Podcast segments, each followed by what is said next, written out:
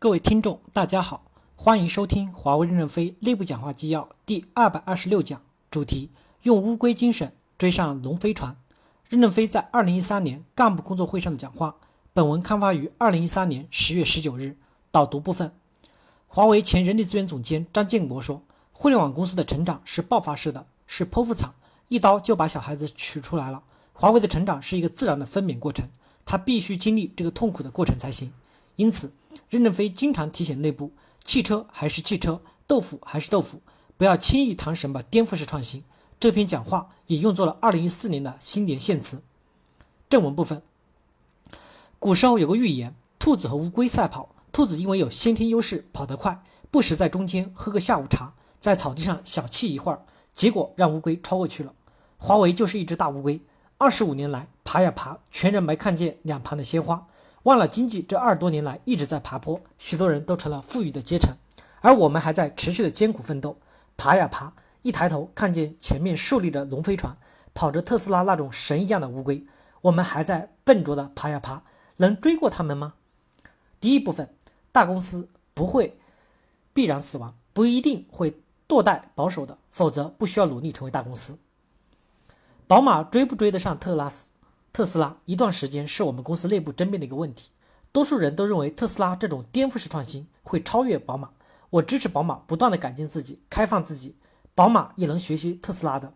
汽车有几个要素：驱动、智能驾驶，如电子地图、自动换挡、自动防撞，直到无人驾驶；机械磨损、安全舒适。后两项宝马居优势，前两项只要宝马不封闭保守，是可以追上来的。当然，特斯拉。也可以从市场买来后两项，我也没说宝马必须自创前两项呀。宝马需要的是成功，而不是自主创新的狭隘自豪。华为也就是一个宝马大公司大名词，在瞬息万变、不断涌现颠覆式创新的信息社会中，华为能不能技术生存下来？不管你怎么想，这是一个摆在你面前的问题。我们用了二十五年的时间建立起一个优质的平台，拥有了一定的资源，这些优质资源是多少高级干部及专家浪费了多少钱才积累起来的？是宝贵的财富。过去所有失败的项目、淘汰的产品，其实就是浪费。当然，浪费的钱也是大家挣来的，但没有浪费，就没有大家做到今天做到这儿。我们珍惜这些失败积累起来的经验。若果不固步自封，敢于打破自己既得的团团的罐罐，敢于去拥抱新事物，华为不一定会落后。当发现一个战略机会点，我们可以千军万马压上去，后发式的追赶。你们要敢于用投资的方式，而不仅仅是以人力的方式把资源堆上去，这就是小和小公司创新不一样的地方。人是最宝贵的因素，不保守，勇于打破目前既得的优势，开放式追赶时代潮流的华为人，是我们最宝贵的基础，我们就有可能追上特斯拉。一聚焦，我们是一个有能力有限的公司，只能在有限的宽度赶超每个公司，不收窄作用面，压强就不会大，就不可以有所突破。我估计战略发展委员会对未来几年的盈利能力有信心，想在战略上多投入一点，就要提出潇洒走一回、超越美国的主张。但我们只能在针尖大的领域里领先美国公司。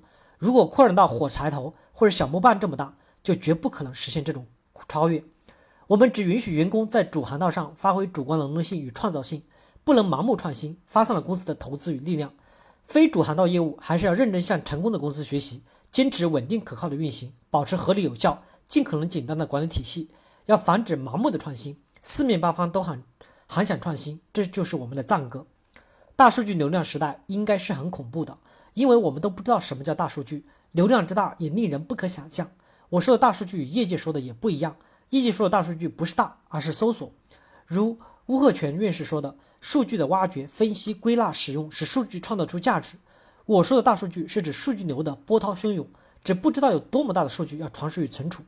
当然，我们希望传输的是净水，但我们也阻挡不了垃圾信息的来回被传输的与储存，使得大数据更大。不要为互联网的成功所冲动，我们也是互联网公司，是为互联网传输数据流量的管道做铁皮。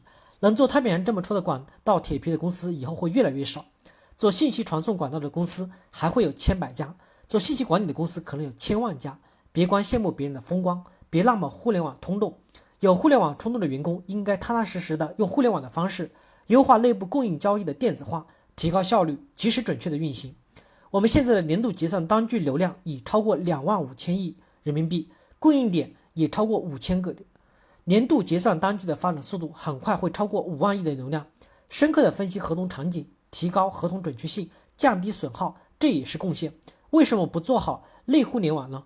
我们要数十年的坚持，就要在信息管道的能力提升上，别把我们的巨轮拖出主航道。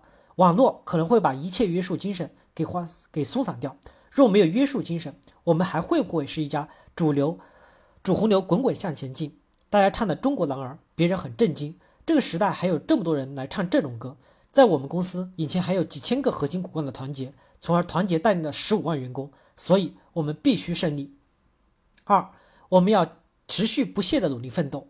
乌龟精神被预言赋予了持续努力的精神，华为的这种乌龟精神不能变。我也借用这种精神来说明华为人奋斗的理性。我们不需要热血沸腾，因为它不能点燃为机上供电。我们需要的是热烈而镇定的情绪，紧张而有序的工作。一切要以创造价值为基础。我们要正视美国的强大，它先进的制度、灵活的机制、明确清晰的财产权、对个人权利的尊重与保障，这种良好的商业生态环境吸引了全世界优秀人才，从而推动亿万人才在美国土地上创新、挤压、井喷。硅谷那盏不灭的灯仍然在光芒四射，美国并没落后，它仍然是我们学习的榜样。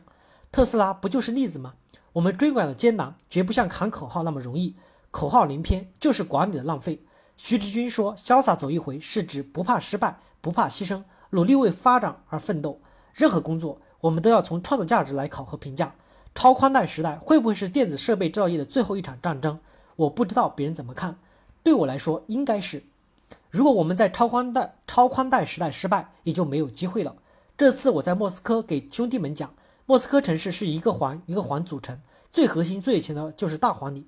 我们十几年来都没有打进莫斯科大环。”那我们的超宽带单独在西伯利亚能振兴吗？如果我们不能在高价值区域抢占大数据流机会点，也许这个代表处最终会萎缩边缘化。这个时代在重新构建分配原则，只有努力占领数据流的高价值区，才有生存点。我们已经打进东京、伦敦，相信最终也会打进莫斯科大环。三，自我批判是拯救公司最重要的行为。从烧不死的鸟是凤凰，从泥坑里爬出的是圣人。我们就开始了自我批判，正是这种自我纠正的行为，使公司这些年健康成长，满足客户需要的技术创新和积极响应世界科学进步的不懈探索，以这两个轮子来推动公司的进步。华为要通过自我否定，使用自我批判的工具，勇敢的去拥抱颠覆性的创新，在充分发挥存量资产作用的基础上，也不要怕颠覆式的创新砸了金饭碗。我们的二零一二实验室就是要使用批判的武器，对自己、对今天、对明天批判。以及对批判的批判，他们不仅在研究适应颠覆性技术创新的道路，也在研究把今天技术延续性的创新迎接明天的实现形式。在上大数据流量上，我们要敢于抢制抢占制高点，我们要创造出适应客户需求的高端产品。在中低端产品上，硬件要达到德国、日本消费品那样永不维修的水平，软件版本要通过网络升级。高端产品我们要达，我们还达不到绝对的稳定，一定要加强服务来弥补。这个时代前进的太快了，若我们自满自足，只要停留三个月，就注定会从历史上被抹掉。正因为我们长期坚持自我批判不动摇，才活到了今天。今年董事会成员都是架着大炮炮轰华为，中层高层干部都在发表我眼中的管理问题，厚厚一大摞心得，每一篇的发表都是我亲自修改的。大家也可以在新生社区上发表批评，总会有部门会把存在的问题解决，公司会不断优化自己的。感谢大家的收听。敬请期待下一讲内容。